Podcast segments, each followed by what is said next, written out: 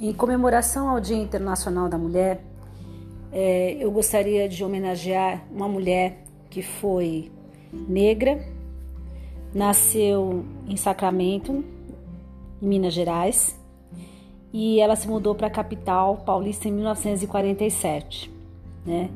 No momento em que surgiram quem? As primeiras favelas na cidade de São Paulo. Sem estudo, com muito pouco estudo, apenas as séries iniciais do primário, ela reunia em casa mais de 20 cadernos com testemunhos sobre o cotidiano da favela.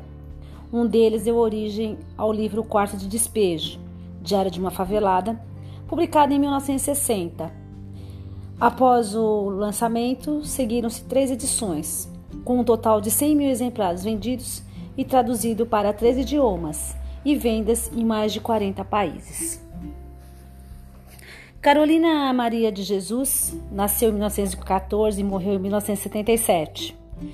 Ela era moradora da antiga favela do Canindé, no bairro de Parelheiros, na cidade de São Paulo, e trabalhou como empregada doméstica e catadora antes de ter seu trabalho reconhecido.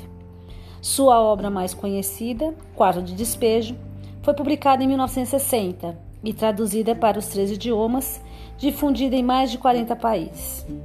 A narrativa do ponto de vista de uma mulher negra, favelada, era inédita no meio literário brasileiro, predominantemente branco à época e ainda hoje. É possível dizer que, ao irromper nesse meio, Carolina de Jesus trouxe uma narrativa de quem era considerada um outro, em oposição ao nós dos escritores já tradicionalmente aceitos no meio literário, abalando as estruturas desse espaço. Então, a minha homenagem é a Carolina Maria de Jesus. Feliz Dia das Mulheres.